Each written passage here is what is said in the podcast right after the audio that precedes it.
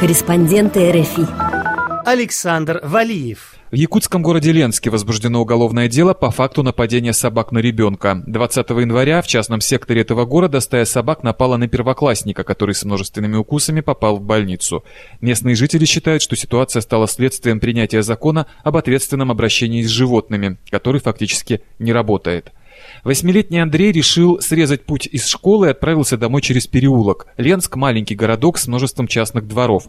В частном доме без собаки не обойтись. Некоторые хозяева спускают их с цепей и выпускают со двора. Собаки плодятся, сбиваются в стаи. С одной из них, похоже, и повстречался Андрей. Его спас Александр Тертычный, водитель, проезжавший по частному сектору. Думал, сперва собаки дерутся между собой.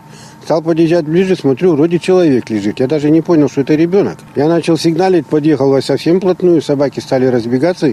Смотрю, поднимается ребенок. Он сам встал. Смотрю, весь в крови, лицо все в крови было. Я его быстренько взял за руку, посадил в машину и сразу повез в больницу. Ребенок был в шоке, ничего говорить не мог. Я привез, сразу передал врачам его. Стали его спрашивать, ничего не помнит. Ну, меня попросили опять вернуться сюда. Я приехал, забрал портфель, чтобы узнать, откуда, чего ребенок, где учится. Жительница города Антонина Левшина подтверждает, что агрессивных бродячих собак в Ленске немало. Летом моего ребенка около помойки укусила собака. После этого я написала в ПДН заявление, обратилась в администрацию. В администрации мне сказали, что сейчас организации нету, которая бы занималась отловом собак и что уши, лапы и хвосты засудили того мужчину, который занимался все, всем этим. Раньше эту проблему решали, усыпляя бродячих животных. Сейчас закон это запрещает. Но другого варианта решения не предлагает. Приютов нет, желающих забрать собак к себе домой немного.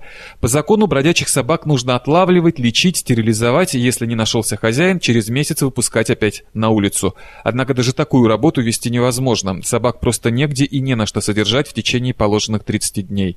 Желающих Желающих заниматься такой работой просто нет. А ответственность для хозяев, которые выбросили животное или отпустили его бегать без присмотра, закон не предусматривает. Говорит зам главы города Ленска Василий Козырев. Прежде чем отловить сегодня животных, подрядной организации необходимо сделать видеофиксацию, то есть э, все снимать на видеокамеру.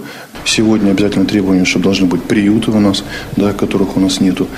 Значит, собаку должны э, содержать не менее 30 дней по новому законодательству.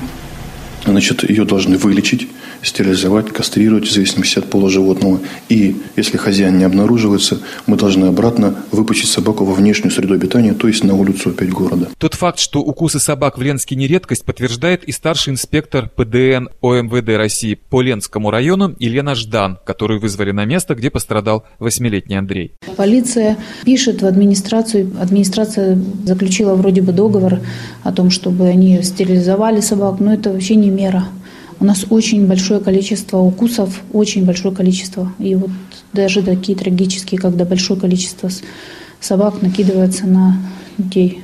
Надо как-то всем вместе организоваться, чтобы принять какие-то меры. На следующий день после случившегося около 250 человек устроили нечто вроде народного схода, на котором присутствовал и глава администрации Ленска Александр Харунов. Была на нем и сотрудница больницы, в которой оказывали первую помощь пострадавшему ребенку.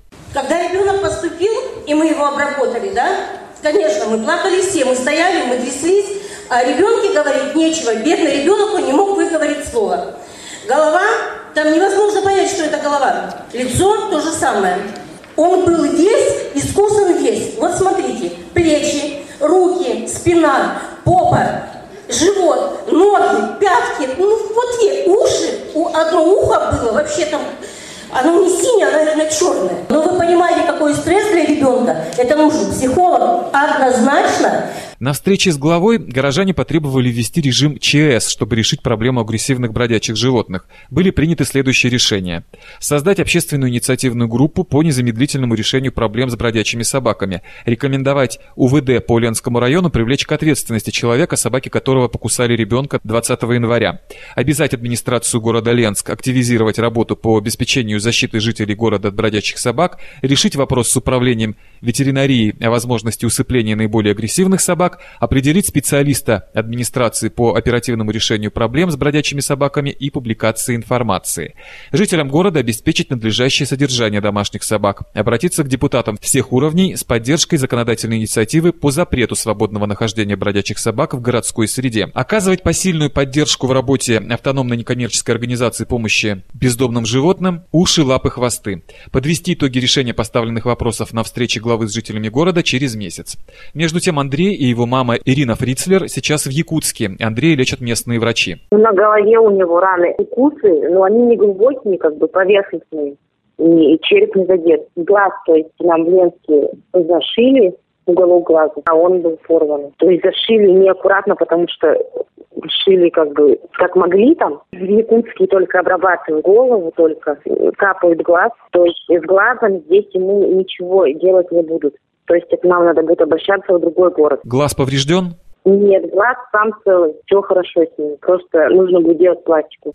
А остальные травмы? У него на одной ноге зашито, на другой ноге просто синяки, укусы, ну, то есть царапины по всему телу. То есть все тело царапинах, корочки вот эти вот пошли. Ухо зашито, ну, как бы ухо не самое главное, самое главное у нас лицо. Щечка маленько зашита у нас, не левая вот щека у нас маленько зашита. Возле носа тоже ранка, то есть ее не зашивали, так видать не надо. На лбу между бровей тоже, ну, ссадинка такая тоже кровоточит.